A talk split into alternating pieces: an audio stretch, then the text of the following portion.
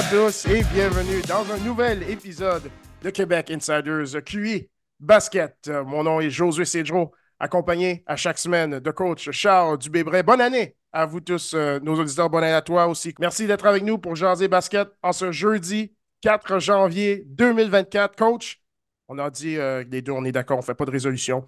Euh, je crois que possiblement un des vœux qu'on aurait pu se souhaiter pour la nouvelle année, c'est des échanges au basket. Est-ce que c'est possible? C'est toujours excitant quand il y en a. C'est toujours. Euh, ça donne toujours un peu de piment, je pense, à la NBA quand il y a des, mouvements de personnel et puis qu'on peut euh, spéculer sur ce qui va arriver puis qu'on ne fait pas juste spéculer dans le vide. Donc, euh, disons que les, Raptors et les Knicks nous ont offert un petit, un petit cadeau 2024 pour, pour discuter, pour démarrer l'année en force avec le premier podcast de la nouvelle année. Euh, moi, ce que je souhaite en 2024 aussi, puis on, aura l'occasion d'en reparler un petit peu plus tard dans, l'émission, mais d'avoir peut-être enfin un, vrai match-up de, de, poids lourd en séries éliminatoires. Euh, on, a une ligue qui est dominée depuis quelques années en termes de MVP, entre autres par trois joueurs. Nicolas Jokic, Joel Embiid, euh, Yannis Antetokounmpo. Euh, c'est dommage qu'on n'a pas eu une confrontation dans la conférence de l'Est entre Joel Embiid et Yannis Antetokounmpo encore, alors que ces deux gars-là sont dominants depuis maintenant au moins cinq saisons, voire, voire, même un peu plus dans le cas de Yannis. Euh, on n'a pas eu l'année passée, maintenant que Jokic a atteint sa première finale. Malheureusement, il n'y avait pas Yanis en face ou Joel Embiid. Donc, j'aurais, envie de voir des duels comme ça euh, en séries éliminatoires parce que je pense que leurs performances sont, sont non seulement excellentes, mais historiques d'une certaine façon. Mais il y a toujours quelque chose qui arrive qui fait en sorte qu'on n'a pas droit au, duel qu'on souhaiterait. Donc, euh, J'espère qu'en 2024, on va avoir une, je sais pas, une, peut-être une finale de conférence Philadelphie-Milwaukee ou, euh, ou euh, sans manquer de respect aux Celtics, bien sûr, mais ou, alors une, une demi-finale de conférence, Philadelphie-Milwaukee, puis que peut-être le gagnant de tout ça euh, affronte Jason Tatum et puis que ça se rende en finale contre Nikola Jokic. J'aurais envie de, de voir ça parce que je pense qu'on en a été privé un peu dans les dernières années. Si tu rajoutes euh, Luka Doncic et Gilgis Alexander, le top 5 MVP possible cette année, euh, aucun affrontement en série euh, éliminatoire entre les cinq.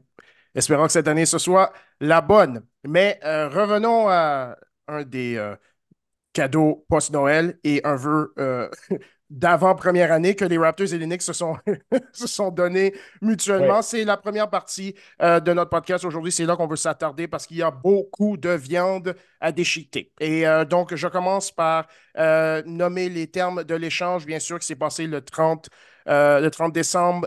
donc, les Raptors qui échangent OG Ananobi, Precious Achua, Malachi Flynn en retour de RJ Barrett, Emmanuel Quickly, un choix de deuxième ronde en 2024 via les Pistons de Détroit, euh, bien sûr, euh, joueur euh, qui joue chez les Knicks de New York. Charles, on va commencer par parler de l'échange du côté des Raptors en termes de la rationalisation de l'équipe, euh, pour moi, c'est clair que, et on avait parlé, c'était un excellent timing quand tu as mentionné la période de six matchs euh, qu'ils allaient euh, aborder avant une prise de décision. Ben, ils ont fini avec deux victoires, quatre défaites. Donc, quand tu ne gagnes pas à un haut niveau, c'est le temps de faire des changements. Et ça, c'est je crois que c'est le, premier d'une possible série de changements qui est à venir. lorsque tu échanges un ailier en retour d'un un meneur de jeu, un meneur de jeu ou un garde combo, c'est clair que tu vois un besoin dans l'équipe en termes de un gars qui donne euh, une certaine vivacité, un, certain, euh, une certaine électricité avec le ballon.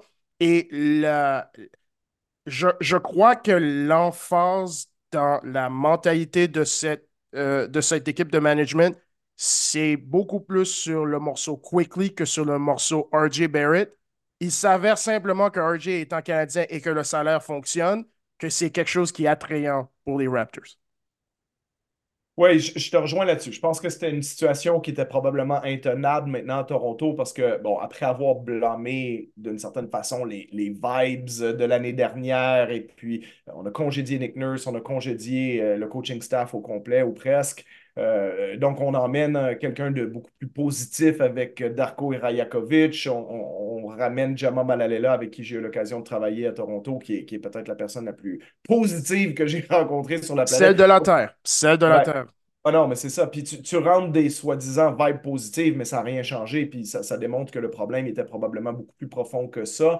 Euh, le noyau Siakam, Anunoby, Barnes, euh, probablement trop de, de similarités entre les trois joueurs. Donc ça te, ça te permet pas d'offrir une grande variété offensive, disons, euh, à ton équipe, même si les trois ont le profil de joueur qui est le plus recherché dans la ligue, c'est-à-dire le, grand ailier costaud qui peut euh, défendre sur plusieurs positions. Donc, tu es, très content d'en avoir trois dans ton équipe, mais tu te rends compte qu'il y a peut-être certains problèmes. Et l'autre chose, ben, qu'on l'a mentionné dans les dernières semaines, c'est la situation contractuelle d'Anunobi et Siakam fait en sorte que, de un, tu peux les perdre les deux sans aucune compensation à la fin de l'année, ce qui est arrivé avec Fred Van Vliet l'année dernière, donc on ne veut pas répéter cette erreur-là si jamais euh, on va se dire les vraies choses. Ils n'ont peut-être pas eu euh, des années euh, si agréables que ça les deux dernières saisons à Toronto. Donc, on ne peut pas assumer que ces gars-là vont juste se jeter sur un contrat avec les Raptors en disant oui, je veux jouer ici. Ils ne diront pas le contraire dans les médias, mais on ne peut pas savoir ce qui se passe exactement dans leur tête. Et L'autre chose, comme on le dit souvent, on ne peut pas séparer un joueur de son contrat. Donc, moi, comme je dis, Pascal Siakam, c'est un joueur que j'aime beaucoup. Je l'adore à 37 millions par année, mais sur un contrat euh, qui, dans les quatre prochaines saisons, pourrait le rémunérer presque 200 millions, puis quand il va avoir 33, 34 ans, il va gagner plus de 50 millions par année. Je ne sais pas si je l'aime autant. Au Giannobi, c'est la même chose, hein, parce qu'en ce moment, à 18 millions par année, c'était 18-19 en ce moment, c'est une aubaine pour l'équipe qui l'a. Euh, euh, après, c'est le genre de joueur qui est tellement convoité dans la ligue qui devient peut-être même un peu surévalué. Euh, et, et c'est pas une attaque du tout envers OG. Comme je dis, OG, c'est une pièce qui, qui peut t'aider à gagner un championnat, ça c'est sûr et certain. Mais il est tellement convoité qu'en ce moment, on parle de lui qui va commander un salaire de probablement 35 millions et plus à partir de l'année prochaine. On dit que même les Sixers seraient peut-être prêts à, se lancer dans la, dans, dans la discussion puis lui offrir 40 millions par année. Là, tu dis, ben attends, là, au Giannobi, on est en train de parler d'un joueur qui est à 15 points de moyenne. Euh, un joueur qui ne lance pas 50% du terrain, c'est pas un créateur offensif. Donc, c'est un, un joueur de rôle de luxe. C'est l'un des meilleurs joueurs de rôle NBA. Mais quand, payer 40 millions un joueur de, de, rôle, ça commence à être beaucoup aussi. Donc, les Raptors faisaient face à cette possibilité-là que ben c'est soit tu payes tes gars euh, un montant faramineux, donc, euh, donc Pascal a un contrat qui va commencer l'année prochaine à probablement 43 millions autour de ça, et, et, OG Anunobi, regarde, on va, on va être... Euh, je, vais baisser le chiffre un peu, je vais dire 35, 36 dans ce coin-là. C'est que c'est pas loin de 80 millions pour ces deux joueurs-là, sachant que l'extension de contrat de Scotty Barnes va être un contrat maximal, ça va se rajouter à ça. Donc, tu vas payer ces trois joueurs-là 120 millions par année et plus dans le futur pour une équipe qui ne joue même pas pour 500. Donc, ça n'a pas beaucoup de sens. De, on, commence à avoir un échantillon assez grand avec cette équipe-là pour savoir que ce n'est pas une équipe qui va gagner un championnat avec ce noyau-là. Donc, la logique des choses, c'est quoi? Scotty Barnes, c'est la jeune pièce, c'est le, on l'espère, futur candidat MVP, euh, futur candidat à être MVP de la finale quand on, on va être rendu là à Toronto dans quelques années. Donc, on veut se réoutiller autour de lui avec des joueurs plus jeunes, d'où l'intérêt d'aller chercher des gars comme Quickly et Barrett. Donc, pour les Raptors, je trouve que ce qu'on est allé chercher pour OG, c'est vraiment intéressant. Euh, je fais partie du camp qui, aime le fait d'avoir des jeunes joueurs peut-être un peu plus que des choix au repêchage parce que des fois, ces choix au repêchage-là,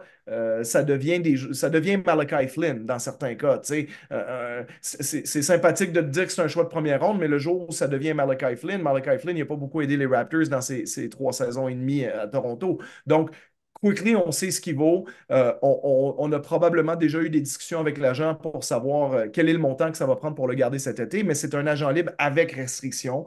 Donc, pour les fans des Raptors, Quickly, il, va être avec les Raptors pour le futur. On peut égaler toutes les offres qui lui seront faites. Euh, et je pense qu'on est à l'aise avec le fait de payer le contrat pour Quickly, qui a 24 ans. C'est deux ans de moins que OG Anunobi. donc, un âge qui est près de celui de Scotty Barnes, qui en a 22.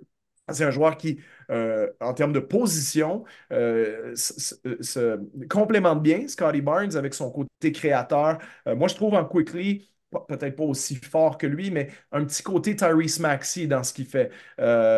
c'est peut-être moins une bombe de vitesse que Tyrese Maxey sur les contre-attaques, mais il peut créer son tir, euh, il peut aller au panier, il, a peur de rien, il n'a pas froid aux yeux offensivement. Euh, et, et, je serais vraiment pas surpris que Quickly devienne un joueur à 20 points de moyenne et plus avec les Raptors dans un rôle qui va être grandi. Et c'est pour ça que c'est la pièce, à mon avis, et comme tu disais, je partage ton opinion, la pièce centrale de l'échange que les Raptors sont allés chercher. On règle le problème de meneur de jeu pour les prochaines années avec un joueur qui a un âge qui a beaucoup de sens avec Scotty Barnes. Dennis Schroeder, qui a fait un travail correct depuis le début de la saison, peut retourner dans son poste de sixième homme comme deuxième meneur de jeu. Donc là, ça commence à avoir du sens. Donc j'aime beaucoup la pièce Quickly. Les Raptors sont certainement prêts à lui donner son contrat parce qu'on se dit, ben, éventuellement, si Quickly, on le paye 30 millions par année, on pense qu'il va être à plus de 20 points par match chez nous à Toronto, ce qui n'est pas le cas d'Oji Anunobi, qui est déjà dans le, le pic de sa carrière. Et RJ Barrett, ben, il y a quand même, euh, puis je vais te relancer euh, là-dessus après, mais je pense que RJ Barrett, c'est la pièce où il y a un peu un point d'interrogation parce que euh, c'est pas tout le monde dans la ligue qui perçoit RJ Barrett de la même façon. Si on regarde les stats pures de base, on se dit c'est un gars qui a scoré beaucoup de points à New York. Oui, mais ça a été aussi un des scoreurs les plus inefficaces de la Ligue dans les dernières années. C'est un joueur qui ne réussit même pas 50% de ses tirs à deux points. C'est assez faible pour un joueur qui a un physique comme lui. Euh, quand tu regardes son tir à trois points, il y a eu une année à 40% qui était ce qu'on appelle en anglais un outlier.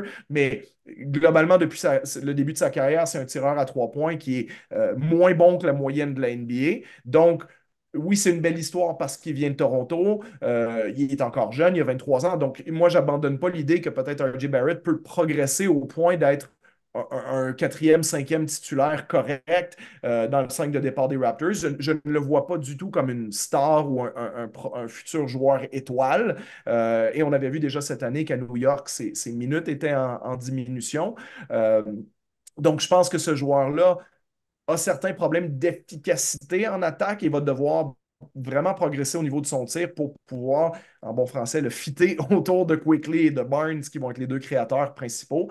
Euh, mais il reste que c'est un joueur aussi qui, a une belle réputation euh, humaine. Euh, c'est un, un, bon gars, c'est un travailleur. Il va certainement être confortable dans l'environnement torontois aussi. et je pense que cette pièce-là, du côté des Raptors, on dit, ben écoute, c'est peut-être un gros contrat pour un joueur comme ça, parce que sur les prochaines saisons, c'est 107 euh, millions euh, en incluant celle-ci sur quatre ans, donc des saisons à 28-30 millions euh, qui s'en viennent assez rapidement.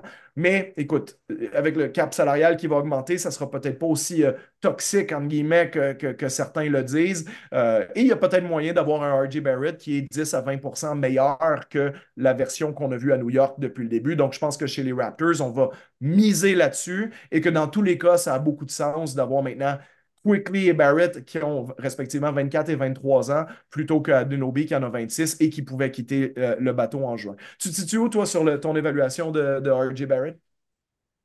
Beaucoup, beaucoup de viande dans tout ce que tu as dit. Euh, j'aime.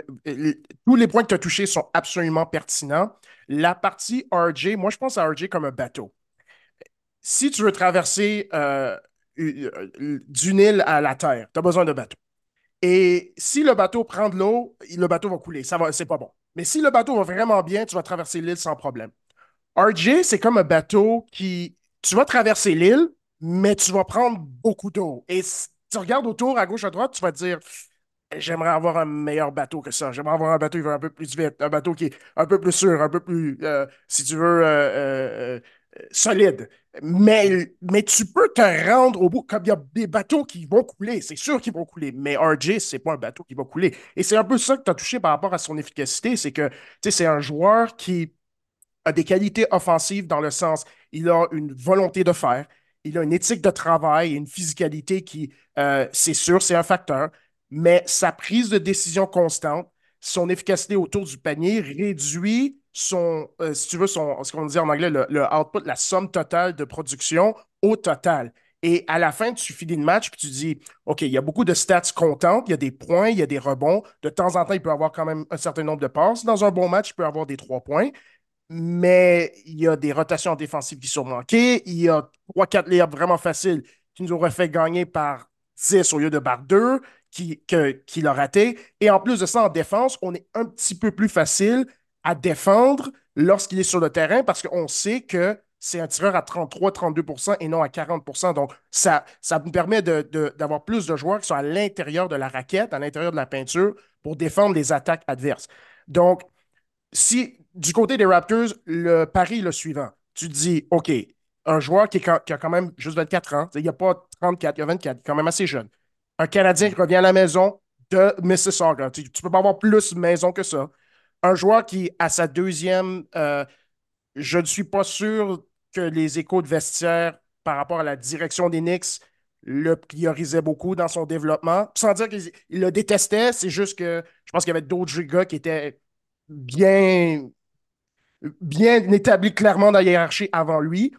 Tu changes d'environnement où, euh, bien sûr, la direction va être beaucoup plus portée à investir dans son, dans son développement. Et en changeant de rôle dans un, tu as mentionné le, la nouvelle approche du euh, coaching staff va être positive, tu dis, OK, peut-être le mix de tout ça ensemble lui, euh, lui permet de, je ne dirais pas relancer sa carrière, mais s'établir comme un joueur gagnant sans qu'il y ait de discussion. Barnes, c'est clairement le, Scotty Barnes, c'est clairement le joueur que la direction veut mettre en avant comme joueur de franchise. Emmanuel Quickly, je ne sais pas si c'est un numéro 2, mais c'est probablement un bon numéro 3 si tu. Il y a du bon développement. Si tu es optimiste sur lui, oui. Si tu es optimiste sur lui, tu, vois un joueur futur All-Star, peut-être deux à trois matchs All-Star avec un numéro 3 de, euh, dans, dans, la hiérarchie. RJ, c'est là que tu dis je pense pas qu'il y ait un 2, mais si on peut de faire s'assurer qu'il devienne un bon 4, un, joueur de championnat numéro 4, ce qui n'a pas été le cas à New York, euh, c'est là que là, l'échange devient, devient un peu intéressant. Euh, oui, c'est ça. Puis, honnêtement, oui, c'est ça, j'allais dire. Honnêtement, tu regardes l'effectif actuel des Raptors en fonction de la décision qu'on prendra sur Siakam, puis euh, la problématique, c'est peut-être l'alignement de l'âge de Pascal par rapport au, groupe plus jeune qui est là, puis peut-être aussi une volonté de, de, redémarrer un peu en neuf aussi là, au niveau de, l'effectif parce que Jacob Pearl, il ne fait pas une très bonne saison, mais il reste que euh, il y a un profil de, joueur intérieur qui pourrait être le centre titulaire de l'équipe championne. Correct. Euh, il va te donner son 25 à 28 minutes, il peut t'aider en saison régulière de la moitié des matchs de série. C'est un très bon rebondeur offensif. Il lance 70% du terrain. Il a une certaine présence défensive. Puis c'est pas nécessairement lui qui va être sur le terrain à la fin du match. Mais disons qu'on n'a plus un trou à cette position-là comme on a eu avant. Puis tu dis, ben, si Barnes, euh, ben, Barnes pour moi, c'est un joueur étoile dès maintenant qui va continuer à probablement son ascension aussi. Tu dis, ben, tu as ton numéro 1, tu as probablement ton cinquième titulaire avec Jacob Pertl, euh, tu as Quickly, c'est peut-être ton numéro 3, puis RJ Barrett, ton numéro 4, euh, puis ton numéro 2, ben, Pascal Siakam, il a tout à fait un profil de numéro 2. Donc, en réalité, déjà, ton 5 de départ, il est plus, plus attirant, puis c'est sûr que l'échantillon est petit, mais les Raptors ont gagné leurs deux matchs ben, ben, si on compte pas le, forcément le match contre les Pistons euh, où, personne jouait, mais depuis qu'ils ont obtenu ces joueurs-là, les choses semblent aller déjà un petit peu mieux. On a vu Emmanuel Quickly qui a fait un bon match hier, 26 points dans une victoire contre Memphis. Bon, c'est quand même un petit signe encourageant. 5 sur 8 de la 3 points pour une équipe qui lance pas bien. D'avoir un joueur comme lui, on voit que ça aide. Euh, après, la question, c'est est-ce que Siakam pourrait te ramener le joueur qui éventuellement va être ton numéro 2 peut-être dans quelques années, avec une, pièce un peu plus jeune, puis euh, surtout moins onéreuse, moins chère, parce que comme je dis souvent, c'est facile de parler de basket si on sépare les joueurs des contrats, mais dans, les faits, tu ne peux pas faire ça quand tu construis ton équipe. Euh, parce que de donner, c'est là que c'est un vrai pensez-y bien, parce que Siakam, c'est un très bon joueur. Mais quand Siakam, il va gagner 45 millions et plus, la question, c'est est-ce que tu as assez de flexibilité pour faire les derniers mouvements de personnel qui te permettent d'être une équipe qui fait la finale de conférence, qui sera en finale de l'NBA, etc., etc. les bons vieux moves comme euh, Denver qui va chercher Aaron Gordon à un moment donné, et tu as la flexibilité pour le faire. Euh, ces équipes-là, quand, les Bucks de Milwaukee sont allés chercher Drew Holiday et éventuellement ont été champions NBA après, ça c'est important de, de, garder ça en tête parce que les Raptors, c'est pas parce qu'ils ont fait l'échange que demain matin, ils sont euh, en finale de conférence puis challenge pour le championnat en 2024. Donc, toujours garder ça en tête. Puis si on veut terminer aussi sur RJ Barrett, euh, peut-être pour spécifier là, en termes de chiffres, j'ai quelques chiffres devant moi pour que les gens comprennent bien euh, pourquoi peut-être on n'est pas plus excité que ça sur l'arrivée d'RJ Barrett. C'est que RJ Barrett, il marque 18 points par match à New York. Euh, mais en termes de créateur, en termes de mettre la balle dans ses mains puis d'imaginer qu'il serait un joueur, bon, il est quand même déjà à sa cinquième saison dans la ligue. en termes de, de pourcentage de passes décisives, c'est le assist percentage, c'est-à-dire euh, à quel point tu es un bon passeur euh, et, tu participes au panier scoré par ton équipe. RJ Barrett, il est sur, il y a à peu près 170 joueurs là, qui ont assez de, d'un échantillon assez gros là, pour se qualifier dans la stats. Il, est 120e de la ligue, euh, donc c'est assez bas. Et pour un joueur qui a un, pourcentage d'utilisation du ballon là, qui est à 27% 26,9 pour être précis pour lui, il y a le deuxième pire euh, euh, pourcentage de passes décisives dans la ligue. C'est-à-dire qu'il y a juste Jaron Jackson des, Grizzlies qui utilise autant le ballon en faisant aussi peu de passes, en créant aussi peu de paniers pour son équipe. C'est un joueur euh, qui finit les actions et non un joueur qui finit les actions. Tu mets le ballon dans ses mains, c'est pas lui qui va faire scorer ton équipe globalement. Il fait partie des joueurs qui ont un peu le, tunnel vision. Puis quand, tu regardes le, nombre de passes décisives qu'il fait, c'est bon. Ils vont dire, oh, il en fait quand même deux et demi par match ou deux par match. Oui, c'est parce qu'il joue beaucoup puis il a le ballon dans ses mains. Puis à un moment donné, tu finis par faire une passe mais c'est n'est pas un bon passeur. Et en termes de, ta vraie qualité, euh, ta vraie efficacité offensive en termes de marquer des points, c'est souvent mesuré par la stat qui est le, true shooting percentage, donc ton, pourcentage de tir en, tenant compte de tes trois points puis de tes lancers francs aussi. On pourra éventuellement euh, détailler cette stat-là si ça intéresse les, auditeurs éventuellement, mais c'est une espèce de stat tout en un qui dit ben, si tu vas au lancer franc beaucoup, si tu marques des trois points, donc c'est beaucoup plus intéressant que le fameux field goal percentage. Eh bien, RJ Barrett, sur, euh, sur 199 joueurs, encore une fois, qui se qualifient dans la ligue, il est 165e. Son, son true shooting percentage est à 53,8 euh, Donc, et encore une fois, on parle d'un joueur qui utilise beaucoup le ballon, 27% Donc, derrière lui, il y a quand même un paquet de joueurs qui n'utilisent pas tant le ballon que ça. Donc, bref, c'est un scoreur de volume. C'est la, la, définition du scoreur de volume. C'est quelqu'un qui utilise beaucoup le ballon de manière pas très efficace, qui crée pas beaucoup pour ses coéquipiers, euh, qui est sous la moyenne de la ligue en termes de pourcentage à trois points. Donc, c'est pour ça que je pense que les Raptors, ils le disent pas aujourd'hui, on va dire on est super excité, mais derrière les portes fermées, on va probablement dire oui, RJ Barrett, on espère qu'il va devenir meilleur, mais la version actuelle d'RJ Barrett, c'est peut-être au mieux notre cinquième titulaire, voire le quatrième, mais il ne fera pas partie d'un vrai Big Three des Raptors, à moins qu'on voit un vrai, vrai pas en avant sur son tir extérieur et sur ses qualités de, de, passeur. Cela étant dit, il y a 23 ans, hein, donc moi, je, je, euh, je pense que. 23 ans, éthique de travail, un joueur qui est fier canadien, fier d'être à la maison, comme si tu voulais tous les éléments pour changer la donne, les éléments sont là.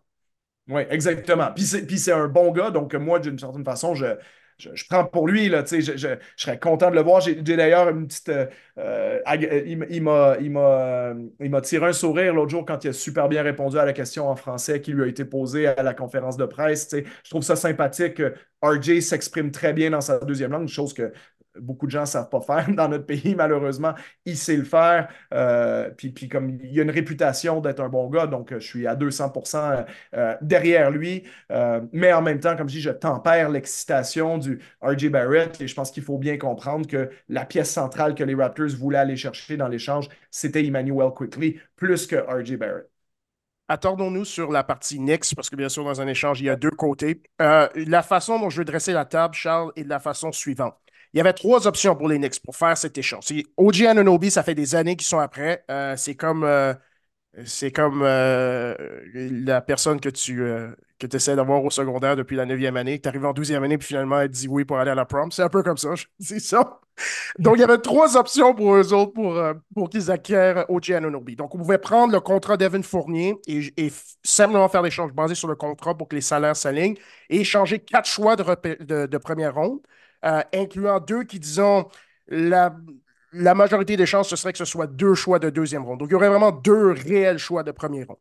On pourrait échanger RJ Barrett et trois choix de première ronde, incluant deux qui seraient des, choix réels. Et la troisième option, et c'est celle qu'ils ont choisie, c'était d'échanger RJ avec Emmanuel Quickly, avec un, un, choix de première ronde, mais le plus bas possible, voire même deux choix de deuxième ronde. Le choix des Pistons, Écoute, on, va, en reparler rapidement après. C'est pas une très bonne équipe. Euh, donc, probablement, le choix va être 31e. Si tu demandes à n'importe quel évaluateur dans la NBA euh, les notes de joueurs au repêchage, à chaque année, tu as entre 15 et 22 joueurs qui sont cotés choix de première ronde, peu importe l'année. C'est pas 30. C'est entre 15 et 20, 15 une mauvaise année, 22 une bonne année. Ça veut dire que de 20 à 45, les joueurs sont cotés à peu près de la même façon. C'est une question de le, la personnalité du joueur, fit avec l'équipe et d'autres détails. Donc, que le choix soit 31, que le choix soit 27, que le choix soit 45, c'est à peu près la même chose. Donc, du côté des Knicks, si on veut aller chercher OJ Anunoby, c'est parce qu'on regarde ce que RJ Barrett fait et on veut quelqu'un qui fasse les, les mêmes choses de façon un peu plus efficace, un peu plus efficient, avec une vraiment, vraiment meilleure défense. Et Tom Thibodeau, qui est le coach de l'équipe, euh, aime euh, bâtir, euh, refaire ce qu'il a fait dans le passé. Le rôle de OG va être très similaire à celui de Lou qui était avec les, Bulls de Chicago. Moins bon marqueur, mais meilleur défenseur. Et si tu fais la liste des top, de, du top 10 joueurs de soutien dans la ligue, je ne sais pas exactement dans quel ordre je les mettrais, mais pour moi, c'est sûr OG dans le top 10. est-ce que est-ce que, les Knicks viennent de faire un pas en avant dans la hiérarchie dans la conférence de l'Est ou est-ce qu'ils viennent tout simplement de s'améliorer? Je, dirais, moi, je pense qu'ils viennent de s'améliorer. Je pense qu'ils ont peut-être mis la table pour la suite des choses. Euh, parce que tu as déjà deux joueurs. C'est drôle de regarder New York parce que tu avais trois gauchers qui monopolisaient le ballon avec Brunson, Randall et, RJ Barrett dans leur 5 de départ. Puis des fois, tu avais l'impression que euh, il n'y a peut-être pas assez de ballons pour les trois parce que les, trois aiment euh, jouer avec le ballon dans leurs mains. Euh, Obi, ce n'est pas ça. On a essayé d'augmenter son rôle progressivement à Toronto, mais ça reste assez mécanique quand tu le vois essayer de, créer. C'est un joueur qui est, qui est, plus confortable à te mettre une quinzaine de points par match avec un haut taux d'efficacité à trois points. C'est un joueur c'est une bonne, peut-être une belle comparaison quand on, parle d'efficacité puis de, chiffres purs de points par match. Les gens vont peut-être penser R.J. Barrett, c'est un meilleur marqueur de points qu'au. Il utilise aussi beaucoup, beaucoup plus le ballon depuis quelques saisons parce qu'en réalité, si Giannunobi avait utilisé autant le ballon que R.J. Barrett, peut-être qu'il serait au même nombre de points par match aussi. Euh, d'ailleurs, OG a fait une saison à, 18 points il y a quelques, il y a quelques années. Euh, donc, d'avoir un défenseur d'élite à cette position-là, plus euh, quelqu'un qui peut lancer pas loin de 40% de la ligne à trois points, ben, bien sûr qu'autour de Jalen Brunson puis Julius Randle, c'est l'idéal, euh, sachant qu'on a Mitchell Robinson, puis même Isaiah Hartenstein, qui est quand même un bon joueur. que je, te, je, te, corrige. Mitchell Robinson va être probablement perdu pour la saison, et ça, c'est la partie Precious Achua dans l'échange pour venir le, remplacer. Euh, oui, oui, c'est ça. Mais ce que je veux dire, c'est que je parle peut-être d'une construction d'équipe sur le. Sur le futur, c'est sûr, c'est sûr, sur, le, sur le futur, c'est ça. Euh, puis oui, Precious Achua à 100% c'est un joueur qui va euh, euh plugger un trou en bon français. C'est ça, et c'est exactement pour ça qu'il est là.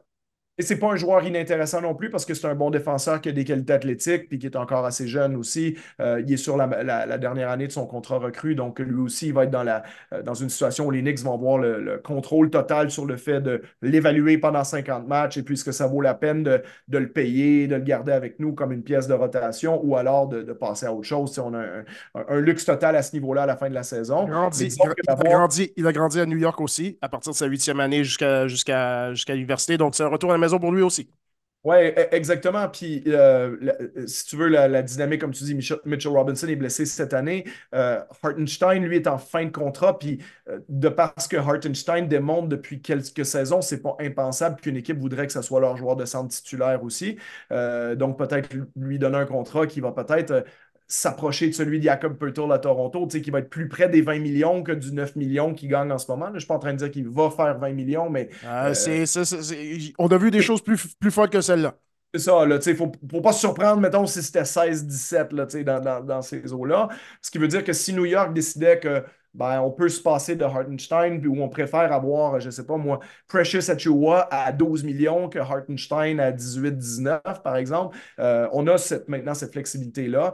Euh, et, je pense que au, Giannobi, ben, il comme tu le mentionnais, c'est un des joueurs de rôle les plus prisés de la Ligue. Donc, euh, tu peux dire, ben, on peut imaginer qu'Ogianunobi est titulaire sur une équipe championne NBA, euh, que Jalen Brunson et Julius Randle en font peut-être partie, ou peut-être que euh, Randle pourrait un jour faire partie d'un échange pour aller chercher une vraie grosse star à New York. Mais tu sais, je pense qu'on a, on a mis la table pour la suite des choses parce que je pense que les Knicks ne se voient pas aujourd'hui comme étant, ah ben tiens, soudainement, on est devenu une des deux meilleures équipes de la conférence de l'Est avec cet échange-là. Mais on est clairement devenu meilleur. On est, on est en, bon québécois, je pense qu'on est devenu plus fatigant aussi. Certainement. certainement. on est devenu plus tannant dans l'esprit des, Celtics, dans l'esprit de Milwaukee, dans l'esprit de, des, Sixers, parce que tu dis, OK, maintenant une équipe qui va avoir euh, euh, Brunson à la création avec Randall, avec OG Anunobi qui va défendre Jason Tatum, qui va défendre Yannis Antetokounmpo, qui va, ah, ça commence à devenir, euh, ça se peut que cette série-là aille plus en 6, en 7 qu'un bon vieux pif-paf-pouf, un, petit, un petit balayage de gentleman en 5 matchs, là, comme on pouvait anticiper.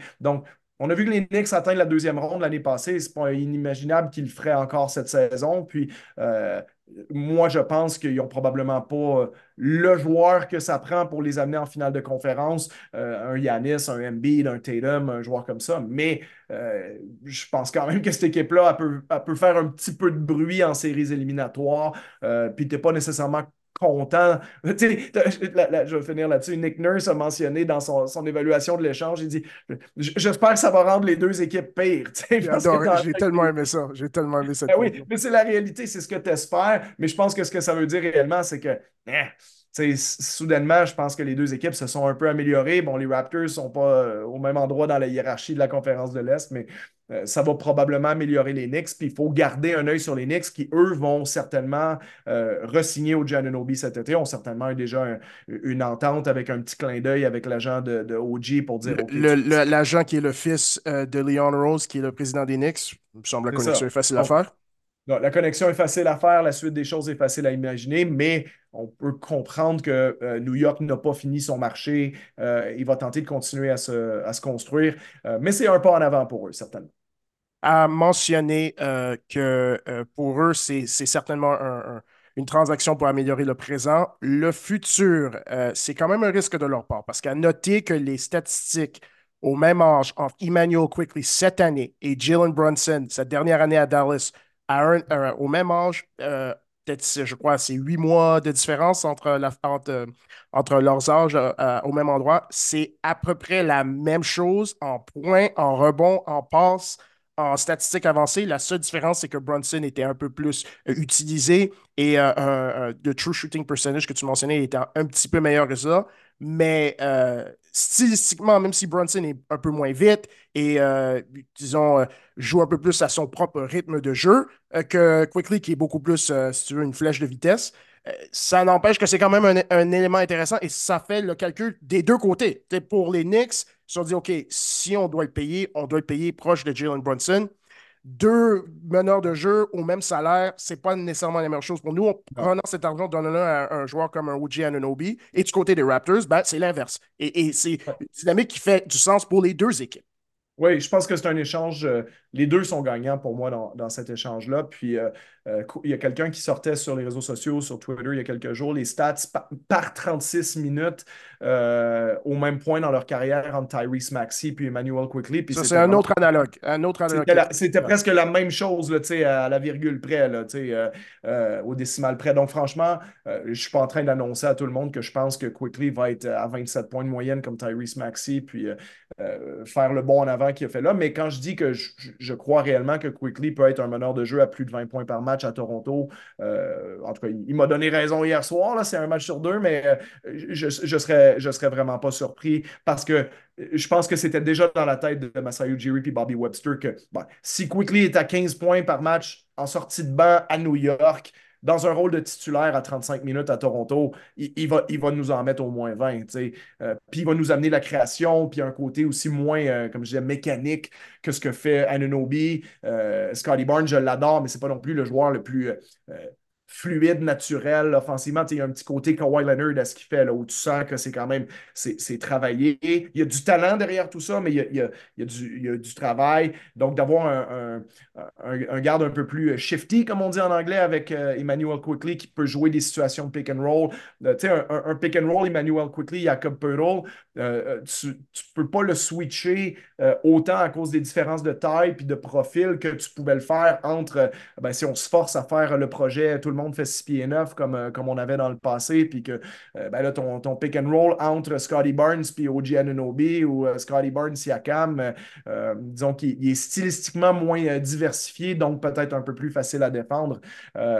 Et, et, et, je pense que l'arrivée de Quickly, c'est vraiment ça que ça donne. Et à New York, ce joueur-là, on l'a, c'est Jalen Brunson. Donc, tu veux pas construire ton équipe autour de Brunson et Quickly dans le backcourt parce que là, tu es en train un peu de refaire du Damien Lillard, CJ McCollum à Portland où tes, deux stars offensives sont, sont, tout petits. Euh, tu manques de taille contre les grosses équipes de la Ligue. Donc, euh, euh, je pense que ça a beaucoup plus de sens d'échanger quickly maintenant pour obtenir la pièce qu'on voulait vraiment avoir, un joueur comme OG Anunobi. Donc, ça a beaucoup de sens pour les deux équipes. Ça va être fascinant de, de, de, voir la suite des choses parce que ces deux équipes qui certainement n'ont pas terminé leur travail en termes de construction d'équipe. À suivre, à suivre, à suivre. Nous ne sommes qu'à un mois euh, et quatre jours de la date limite des échanges. Un mot sur les Pistons, euh, Charles, qui euh, finalement, oh là là, finalement ont terminé leur séquence de défaites. Et après ça, ils ont perdu deux de plus, ils ont commencé une nouvelle. Ah oui, ben écoute, les astres se sont alignés pour eux quand même parce qu'il y a beaucoup de gens qui ont deux, la date. Presque deux jours de suite en plus.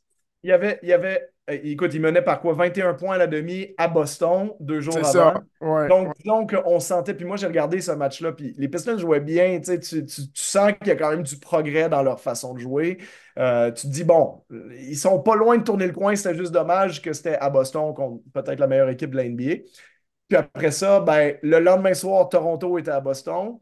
Donc, Toronto est sur un back-to-back avec 22 euh, heures et demie d'écart entre les deux matchs. Il n'y a même pas eu 24 heures entre le match du vendredi et le match du samedi. Toronto fait un échange samedi après-midi. Les joueurs sont indisponibles. Les joueurs sont fatigués. Euh, Toronto va pas bien non plus. Tu dis, OK, là, c'est. Si c'est pas ce soir, c'est quand, Donc, euh, euh, ça, s'en venait, les As se sont alignés pour eux, puis tant mieux parce qu'on souhaite ce, calvaire-là à, personne. puis en espérant voir justement cette équipe-là faire des pas en avant. Parce qu'il y a quand même des morceaux, moi, qui m'intriguent, que ce soit Kate Cunningham, Jaden Ivey, Jalen Duran et compagnie, euh, Osar Thompson. Donc, euh, euh, voilà. Les Pistons, c'est normal qu'ils ne soient pas très bons, mais pas au point d'en perdre 28-29 de suite. Cinq équipes présentement, Charles, ont un rythme de saison de 22 victoires et moins. Euh, c'est euh, une incapacité à gagner comme euh, rarement j'ai vu. La dernière fois que je me rappelle avoir autant de mauvaises équipes, c'est peut-être 10-12 ans passés. C'est malheureux, mais bon, ça reste, ça reste à suivre. Parlons d'une équipe et un joueur qui est vraiment, vraiment beaucoup meilleur. Joel Embiid, Charles, 14 matchs de suite à 30-10, 30 points, 10 rebonds, un triple double en trois quarts de match, le dernier match. Écoute, euh, l'année passée, si l'année passée c'était une campagne MVP, cette année, je ne sais, pas comment décrire cette saison. Ben, écoute, Embiid en ce moment, c'est historique ce qu'il fait. Hein, 35 points, 12 rebonds, 6 passes de moyenne. Euh, en regardant, en fouillant un petit peu ce que ça donne dans l'histoire du basket, je me rendais compte que Joel Embiid a quand même la quatrième meilleure moyenne de points par match dans l'histoire de la NBA en ce moment. Euh, c'est toujours incroyable. Surtout quand tu prends en considération qu'il n'a pas joué deux saisons et demie pour commencer sa carrière, c'est fulminant. Oui, puis écoute, c'est toujours à prendre avec des pincettes cette stats-là parce que euh, les stats diminuent au fur et à mesure que tu arrives à la fin de ta carrière, puis tes moyennes de points par match euh, baissent. Donc, les, gens, les joueurs ont tendance à, à commencer plus haut qui vont se retrouver à la fin de leur carrière. Mais bon, c'est quand même quatrième quand les joueurs devant toi, c'est Michael Jordan, euh, Will Chamberlain. tu es, en très, très bonne compagnie. Euh, l'autre stat qui est intrigante, c'est que bon, dans les stats tout en un, comme le, fameux PER qui est beaucoup utilisé maintenant pour euh, mesurer l'efficacité totale d'un joueur, ben, Joel est à 34,8. Cette saison, 34,78, ce qui est la meilleure saison de l'histoire de la NBA sur l'efficacité, le PER, Player Efficiency Ranking, devant la saison 2021-22 de Jokic. Et puis les saisons qui sont derrière ça, c'est du Chamberlain, Antetokounmpo, 2019-2020, 2021-22, Will Chamberlain, Michael Jordan, LeBron James, Will Chamberlain. Tu sais, je te liste, je te liste ça, mais en ce moment, il y a Joel Embiid qui trône tout en haut. Euh, et pour te donner une idée, la deuxième, c'est Jokic à 32,8. Donc, il est à deux points de PR de plus que Nikola Jokic qui est deuxième. Donc, pour les, les geeks de basket qui nous écoutent euh, puis qui s'attardent à ces, choses-là, c'est quand même euh, intriguant. Félicitations à lui puis aux Sixers qui font une, magnifique saison euh, suite à l'échange de James Harden, l'arrivée de Nick Nurse. On est à quoi? 23 victoires, 10 défaites en ce moment franchement, très intrigué de les voir avec un style un peu différent, un coach différent en séries éliminatoires cette année à suivre, surtout que maintenant qu'on sait que leur euh, coup de poker à jouer ne sera pas Ojo Anunobi pour cette année, est-ce qu'il y en a toujours un à jouer? Et si oui, à quel, euh, à quel niveau? Est-ce qu'il est gros, ce coup de poker? Euh, sinon, est-ce que ce sera simplement une question de stratégie, d'approche stratégique durant les séries? Et de performance de nos meilleurs joueurs? À suivre, à suivre, à suivre. parlant de performance de nos meilleurs joueurs, écoute, les Lakers à la dérive. Charles, je vais te poser une question vraiment simple. Est-ce que les solutions sont à l'interne ou à l'externe? Parce que présentement, la fiche vient de tomber en dessous de 517 et 18. Euh, c'est une bonne question. Moi, je pense à l'externe. Je pense que euh, c'est toujours risqué. Tu, te rends compte des difficultés que Golden State, que Phoenix a eu cette année, que, les Lakers ont. Tu, tu vois que la, une saison de 82 matchs, c'est pas facile pour des joueurs qui ont l'âge de LeBron James, de, voire même un peu d'Anthony Davis, qui, est moins jeune qu'il était. Quand ton meilleur joueur a 35 ans et plus, euh, et que tu as un peu sacrifié euh, la jeunesse pour l'expérience de ces joueurs-là, puis avoir les gros noms pour les séries éliminatoires. C'est dur de traverser 82 matchs d'une manière aussi euh, fougueuse et fringante que, que, Boston est en train de le faire, que Minnesota est en train de le faire, que le Thunder d'OKC est en train de le faire. Donc, je pense que peut-être ça va prendre des renforts. on manque un peu de punch offensif à Los Angeles. on parle beaucoup de Zach Levine comme étant peut-être la solution là-bas. Donc, ça sera à voir. Je ne pense pas qu'il y ait une corrélation directe entre leur performance de saison régulière et ce qui va se passer quand on va être en série. Mais il reste que dans l'Ouest, il faut que tu te qualifies en série. Puis faut que... C'est ça, là, parce que là, tu te rends, tu dans le play-in très, très, facilement, puis play-in, euh, c'est 50-50. Exactement. Donc, euh, puis bon, j'ai quand même confiance. On l'a vu quand c'était le, fameux, euh, la, NBA Cup, le In-Season Tournament. Ben oui, effectivement, les Lakers avaient une autre semblait avoir une autre vitesse, une autre motivation, puis on verra où est-ce que ça, ça peut les amener. Est-ce qu'ils sont capables de jouer à ce niveau-là en séries éliminatoires? Est-ce que ça les envoie quelque part? Mais bon, au jour d'aujourd'hui, ils ont une défense top 10. Hein. ils sont 9e de la Ligue défensivement, mais c'est la, septième pire attaque de la, de Ligue. Ils sont 24e. Euh, et on manque d'options offensives, je pense, en ce moment. C'est paradoxal de dire ça quand tu as LeBron et Anthony Davis mais on est dans une NBA où maintenant, euh, il faut marquer pratiquement 120 points par match si tu veux gagner les matchs. Et puis, euh, Davis et James, ils vont t'en donner 50, mais tes 70 autres points, ils viennent d'où? Euh, on n'a pas des performances fameuses des joueurs de rôle non plus cette année, encore à l'image de la défaite d'hier où tu as deux titulaires, Torian Prince puis Cam Reddish, qui finissent avec zéro point chacun. Littéralement zéro point. Donc, euh, donc voilà, il faut voir, faut voir où ça les mène, mais c'est dommage de, gaspiller une saison où, James joue à un niveau euh, top 10 dans la NBA, même peut-être top 7. Euh, et puis Anthony Davis fait une, super performance défensive aussi. Donc on gaspille un peu ça du côté des Lakers. Ça va être intriguant à suivre, comme c'est toujours le cas avec l'équipe de Hollywood des Lakers. La La Land où il y a toujours, toujours des, quelque chose à se mettre sous la dent. C'est euh, comme un chronomètre à chaque. un métronome, pardon, pas un chronomètre, un métronome à chaque année. Il y a toujours quelque chose qui, qui se passe. Ils ont le, ils ont le don d'attirer euh, les euh, réflecteurs. à Los Angeles, si on traverse le vestiaire, le vestibule, il y a les, les Clippers de Los Angeles et c'est notre équipe de la semaine. Je dresse leur palmarès statistique comme à chaque semaine. C'est la septième meilleure attaque, la onzième meilleure défense, ce qui leur donne le septième meilleur différentiel, qui est une projection euh, de 54 victoires. Euh, leur performance actuelle, ils ont euh, une fiche de 21 victoires et 12 défaites, ce qui leur donne le quatrième rang dans la conférence de l'Ouest. L'alignement de départ est James Harden, Terrence Mann, Paul George, Kawhi Leonard et Ivica Zubac. Leur situation salariale, ils ont un total de 200 millions de dollars en salaire, qui est 35 millions au-dessus de la taxe de luxe. C'est la deuxième masse salariale la plus élevée. Je vous épargne la facture totale qu'ils devront payer à la Ligue. C'est euh, faramineux. Et euh, la situation est vraiment simple euh, par rapport à des transactions. C'est dollars entrant, dollars sortant. Et pas euh, pas plus, euh, pas moins euh, que, cela. écoute, globalement parlant, lorsqu'on regarde la performance de l'équipe, Charles, pour moi, c'est pas je ne me sens pas emporté par la vague d'optimisme récent, tout comme je ne me sentais pas affaibli par la vague de négative au, au, début de James Harden. Ils ont commencé 0-4. Lorsqu'il est arrivé, je me disais, je suis sûr que ce n'est pas une équipe de 0-4 et qui ne sont pas pires avec James Harden. De la même façon, je ne crois pas que c'est une équipe qui est 15 et 5, donc un rythme de 60 victoires euh, pour le reste de la saison, comme euh, c'est leur séquence actuelle. je crois qu'il y, a des bons pas. Tu es, même un peu sévère envers eux. Ils sont 18-5 récemment à, leurs 23 derniers matchs. Ce qui est la meilleure fiche de la NBA sur cette période-là, par contre. Et c'est moi, c'est là qu'il faut que je les prenne au sérieux un petit peu plus. Ah, donc, OK, fait l'optimisme vient de ce 18-5. Prenons notre temps d'examiner cet, optimisme. Charles, qu'est-ce que tu vois dans ce 18-5? Ben, pour les avoir regardés jouer, c'est à quel point James Harden est à l'aise maintenant avec cette équipe-là, à quel point il, je veux dire, c'est facile pour tout le monde de, ne pas aimer James Harden. Il, a un peu tout fait dans les dernières saisons pour ne pas être aimé. Euh, après, si on essaie de regarder James Harden de manière neutre, écoute, en ce moment, il est probablement, depuis le début de la saison, l'un des 20 meilleurs joueurs de la Ligue. Euh, c'est ce que les stats avancées euh, démontrent. Euh, son impact offensif est indéniable. offensivement, c'est stats même purs.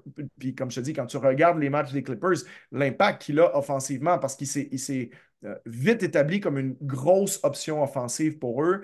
C'est 18 points, 8 passes, 5 rebonds par match. C'est 43% de la ligne à 3 points. Donc, il te donne 18 points sur seulement 11 lancés. Il permet à Paul George et Kawhi Leonard de, de, dominer en termes de tirs pris par match, parce que Leonard et George en prennent euh, chacun plus de 17. James Harden, lui, c'est 11 lancés pris par match, mais il donne quand même 18 points. Il génère avec ses 8 passes décisives par match. Euh, et son impact offensif, quand tu regardes les matchs des Clippers, est énorme.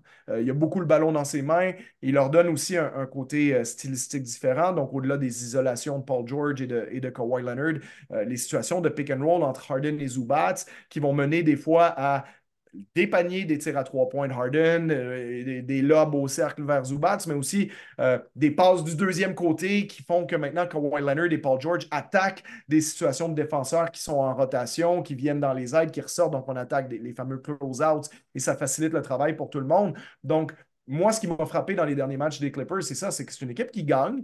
Euh, comme je disais, 18-5 à leurs 23 derniers matchs. Donc, depuis, depuis cette date-là, c'était, je pense, le 18 novembre où ça s'est mis à, bien aller pour eux. Ils ont la meilleure fiche de la NBA. Ils sont meilleurs que les Celtics, sont meilleurs que les Sixers, sont meilleurs que le Thunder, que les T-Wolves et tout. Et je pense qu'il ne faut pas complètement ignorer ça parce qu'on connaît le talent que cette équipe-là a. Euh, Westbrook est dans un. Il fait un bon travail maintenant en termes de, sixième homme, de joueur remplaçant. Euh, on a aussi euh, Norman Powell, qui, est, l'un des meilleurs sixième hommes de la depuis plusieurs années. On a Daniel Tice, qu'on est allé euh, signer, qui a joué un très gros rôle avec l'Allemagne cet été dans leur victoire de la Coupe du Monde. C'est un joueur qui a joué beaucoup de matchs de séries éliminatoires dans sa vie. On va avoir bientôt aussi le retour de, Mason Plumley. Donc, euh, je ne sais pas si. je trouve pas que Terrence Mann est peut-être assez bon pour être titulaire sur une équipe qui va loin en playoff. Je ne suis pas très impressionné par Terrence Mann cette saison, mais il reste que les quatre autres, Harden, Leonard, George, ce trio-là dans le 5 de départ, avec Ivica Zubac, que moi j'ai toujours bien aimé. Je trouve que c'est un bon, euh, gros joueur de centre pour jouer les, les, 28, 28, 30 minutes euh, euh, nécessaires si tu veux, pour, passer à travers le match. Et après ça, tu détermines si tu veux qu'il finisse le match ou pas. Mais on a le luxe de finir avec Westbrook si besoin et avec Powell si on veut un tireur à trois points de plus. voilà, donc cette équipe-là, elle m'intrigue. Puis je pense que la vraie question, on la sait, c'est est-ce que George et, Leonard sont en santé pendant les séries éliminatoires? Parce que c'est toujours comme ça que cette équipe-là, euh, euh, c'est la façon dont ça se termine presque à chaque année. Donc, on n'a aucune garantie que ces joueurs-là vont être, euh, à 100% puis compétents en séries éliminatoires. Mais s'ils le sont, je ne suis pas sûr que tu es très content de les affronter parce que leur historique, c'est que ces joueurs-là ont prouvé, en, l'occurrence, Leonard a déjà été deux fois MVP de la finale. Donc, c'est dur de prédire au jour d'aujourd'hui quelle va être la santé de Kawhi Leonard dans quatre mois.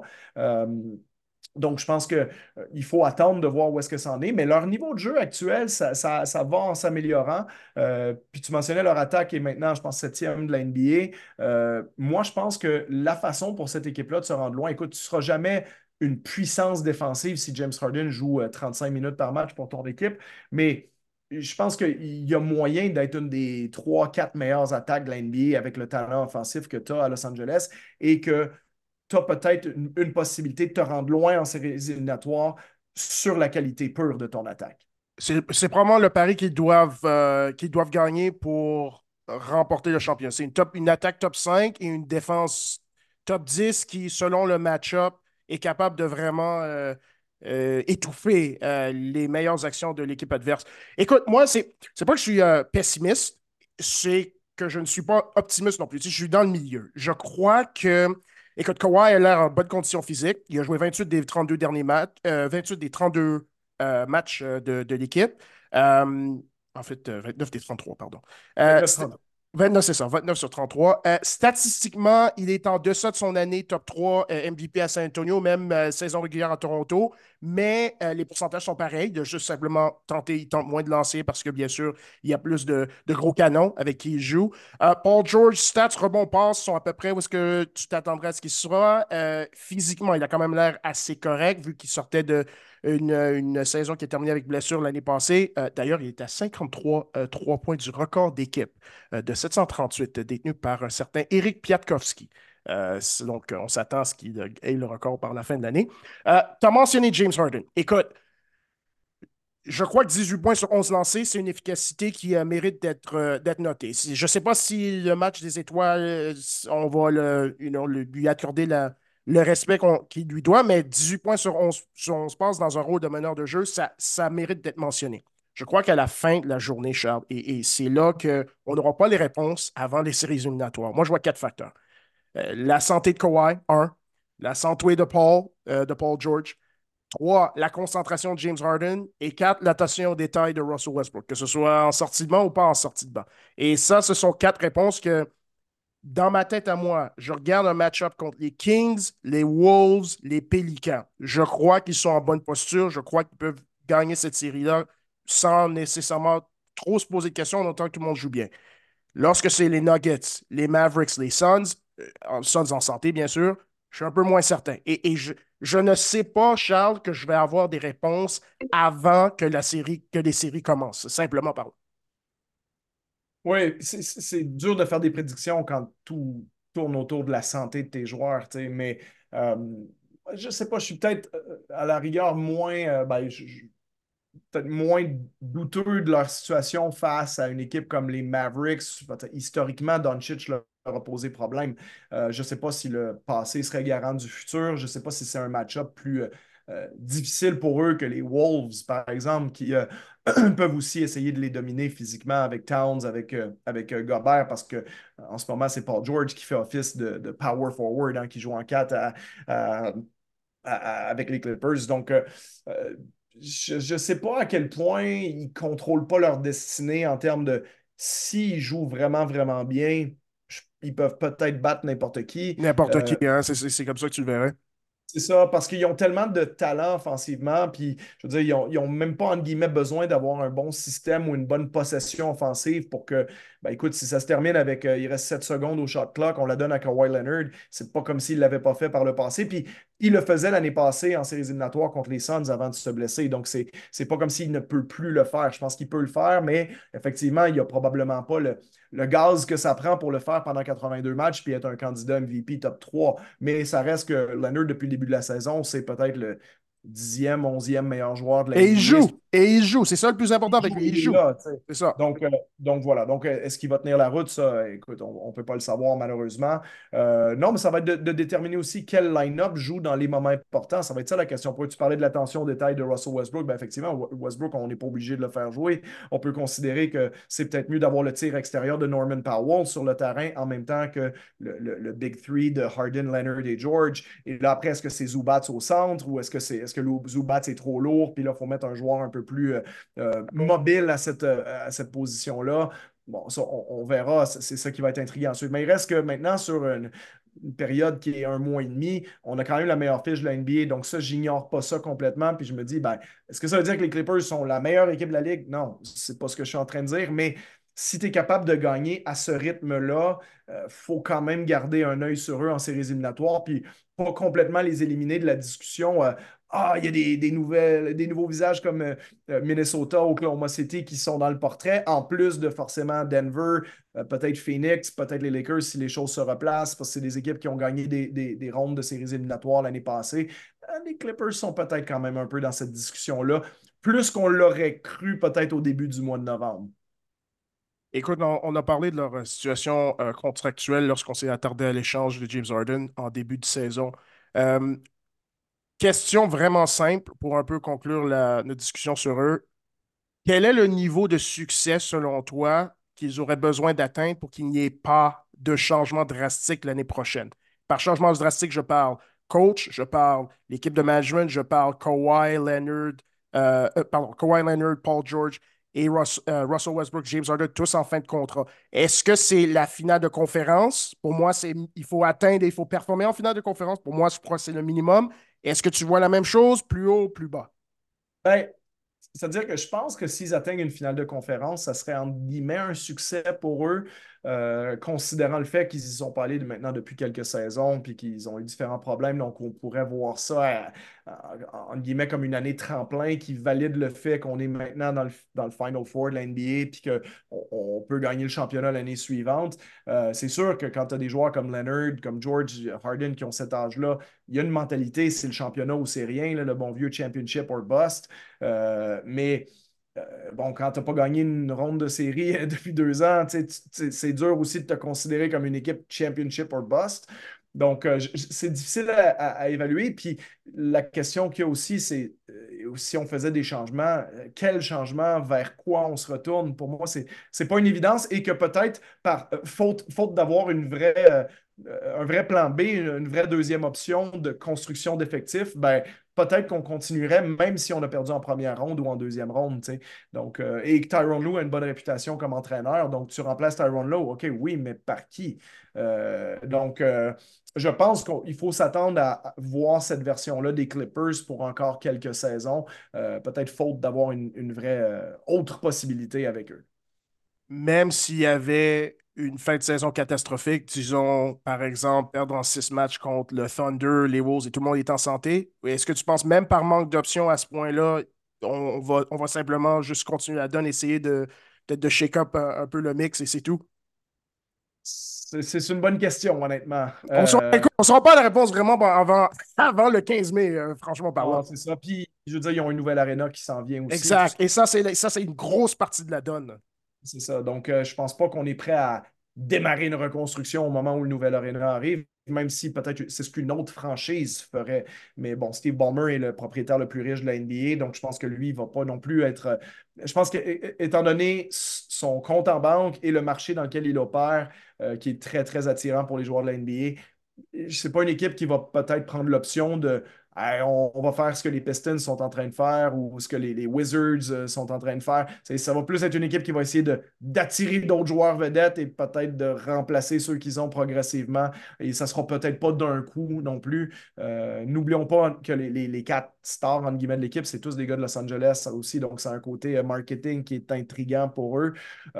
donc, je les vois plus continuer avec le groupe actuel, peu importe ce qui arrive. Je pense au moins pour une autre saison. On vient de, de jaser en long en large euh, des Clippers. Parlons d'un joueur qui est probablement le meilleur joueur de l'histoire de leur franchise, Chris Paul. Et euh, notre capsule historique cette semaine s'attarde à sa place euh, dans l'histoire. Charles, écoute, pour une raison ou une autre, ça a pris jusqu'à sa 16e saison avant qu'il atteigne une finale NBA, ce qui est malheureux parce que je crois que la majorité de nos auditeurs, la majorité de analystes seraient d'accord pour dire que c'est le meilleur meneur de jeu de son époque. Euh, quand tu considères le niveau de performance, la durée euh, de sa carrière et ciblement une ou deux saisons où tu peux mettre un petit ruban sur la carrière en termes de euh, gagner au plus haut niveau. mais commençons par dresser son, palmarès un, petit peu parce que je crois que certains auditeurs ne sont pas nécessairement au courant du niveau de performance que Chris Paul a atteint. Oui, ben écoute, Chris Paul, c'est 12 matchs des étoiles. Euh, seulement 28 joueurs dans l'histoire de la Ligue ont atteint 12 matchs des étoiles. C'est 11 sélections All-NBA. Ça, il y a seulement 20 joueurs qui ont fait ça, donc c'est pas rien, dont, dont 4 fois sélectionnés sur la première équipe d'étoiles. Euh, et simultanément, parce que des fois, d'être All-NBA ou joueur étoile, tu peux le faire sans être très bon défensivement. Mais dans le cas de Chris Paul, c'est 9 fois sur les équipes All Defense. C'est 6 fois champion euh, des interceptions, hein, des steals. Euh, c'est le plus haut total de l'histoire de la Ligue en termes de mener la Ligue dans cette catégorie statistique-là. Donc, c'est quand même un, fait que peu de gens connaissent qu'aucun joueur n'a mené la NBA euh, aussi souvent aux interceptions que Chris Paul le fait. En plus d'être, il est reconnu pour, bien entendu, d'abord et avant tout, ses qualités de passeur. Il a été cinq fois champion aux passes décisives, ce qui veut dire que dans l'histoire de la NBA, écoute, on parle d'un joueur qui est déjà, ben déjà, il a 38 ans, il est en fin de carrière, mais il n'a pas, pas terminé sa carrière non plus.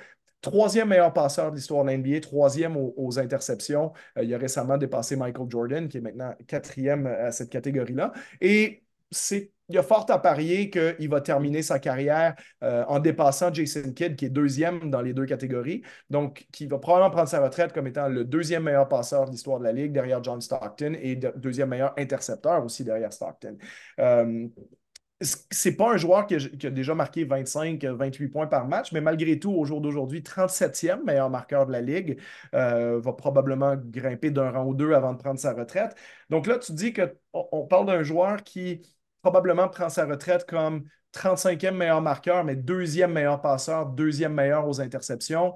Euh, a quand même eu un pic qui a été une finale NBA en termes de, collectif, même si c'est toujours un peu paradoxal dans son cas parce que Chris Paul a toujours gagné, entre guillemets instantanément, là où il est allé, ces équipes-là sont devenues bonnes.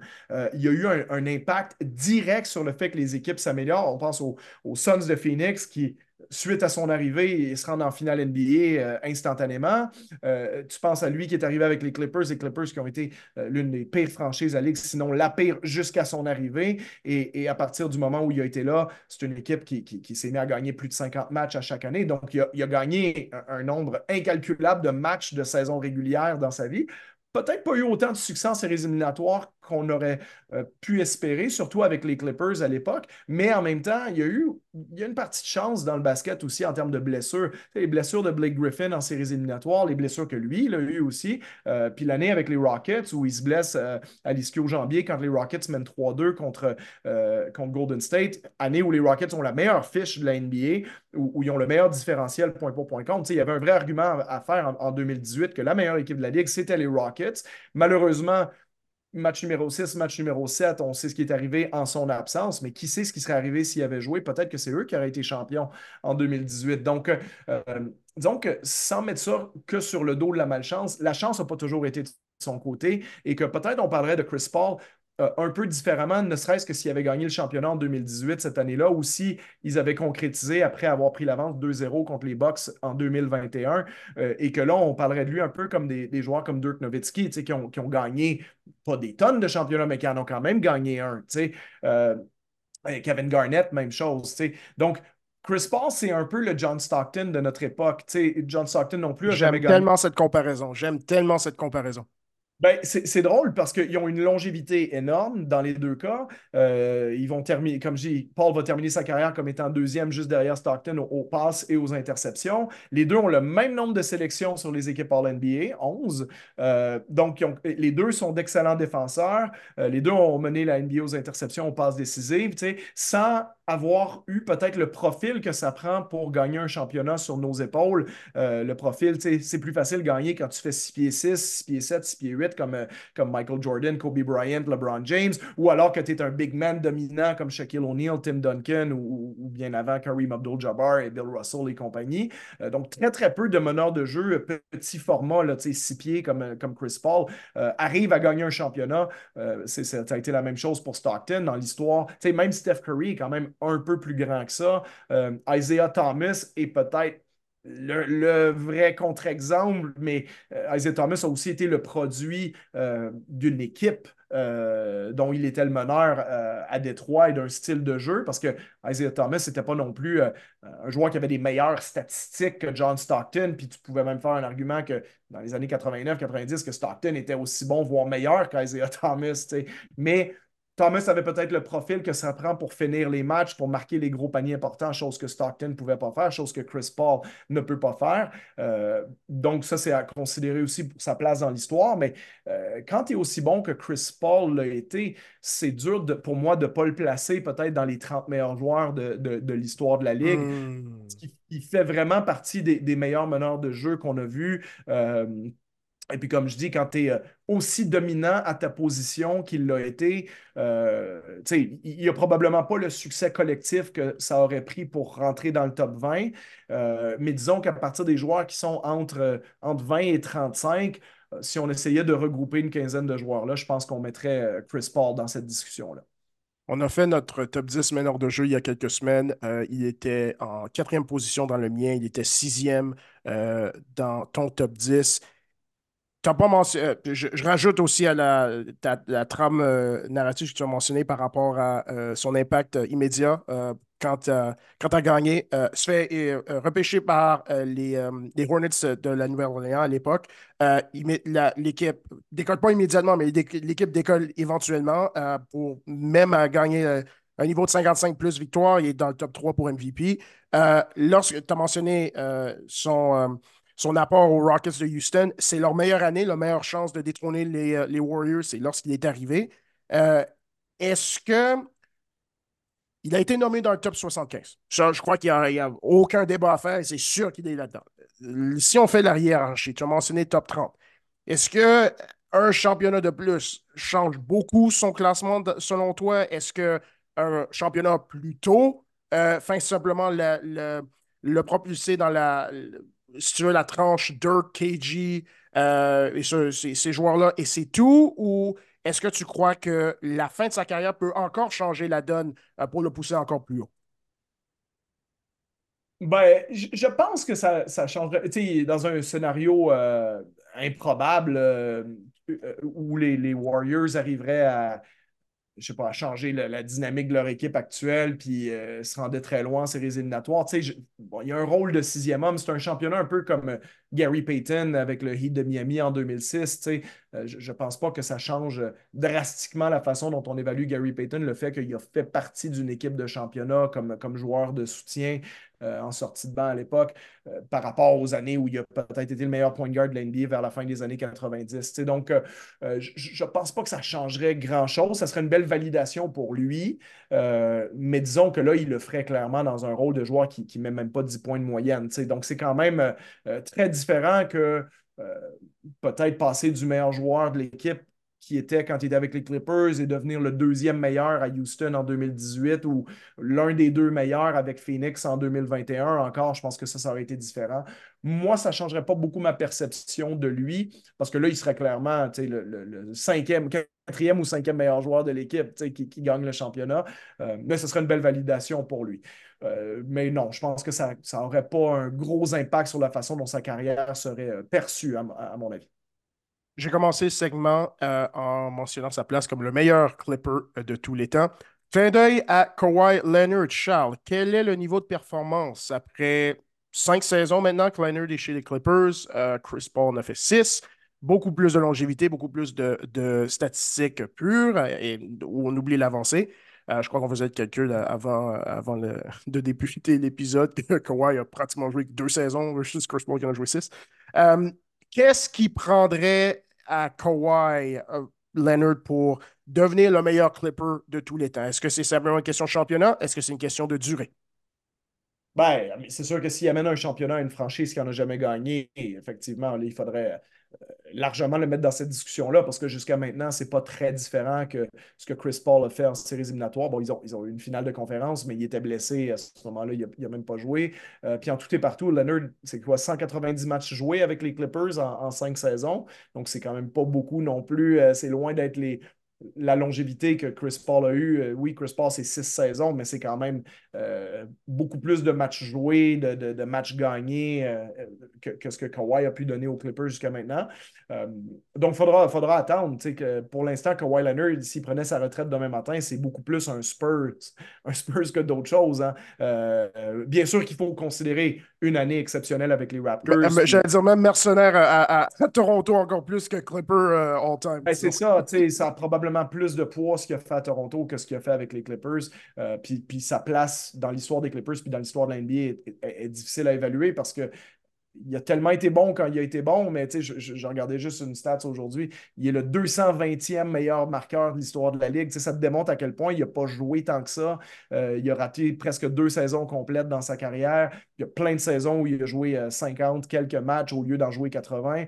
Donc, euh, et, seulement cinq sélections au match des étoiles, cinq sélections en NBA. Donc, globalement, quand il est bon, il est vraiment, vraiment bon. Ça, il n'y a pas de doute là-dessus, on le sait. Mais il n'a pas été bon si longtemps que ça par rapport à plein d'autres joueurs dans l'histoire du jeu. Donc, il, est assez embêtant à classer. Donc, on va, on va le laisser faire quelques saisons de plus avant de, s'attarder à son cas. Dynamique similaire pour Paul George, qu'on pense à lui en tant que pacer, beaucoup plus que euh, Clipper. Mais bon, ça reste à suivre, ça reste à suivre, cela reste à suivre. Ceci conclut cet autre épisode de Québec Insiders QI Basket. Abonnez-vous à notre podcast sur Spotify, iTunes et Google Play. Vous pouvez aussi nous suivre sur X, mieux connu sous le nom de Twitter, J-O-S-U-E-S-E-D-J-R-O et C-D-U-B-E-B-R-A-I-S. Euh, nous commençons à partager certaines de nos capsules historiques sur YouTube, donc assurez-vous de les regarder si vous avez euh, manqué euh, des épisodes précédents. Et le lien de la chaîne sera bien sûr disponible dans nos notes de balado. Partagez avec nous vos commentaires, vos questions, vos suggestions de capsules historiques. Nous vous en sommes reconnaissants. Nous vous souhaitons, encore une fois, une bonne année et on remet ça à la semaine prochaine pour un autre épisode de QI Basket.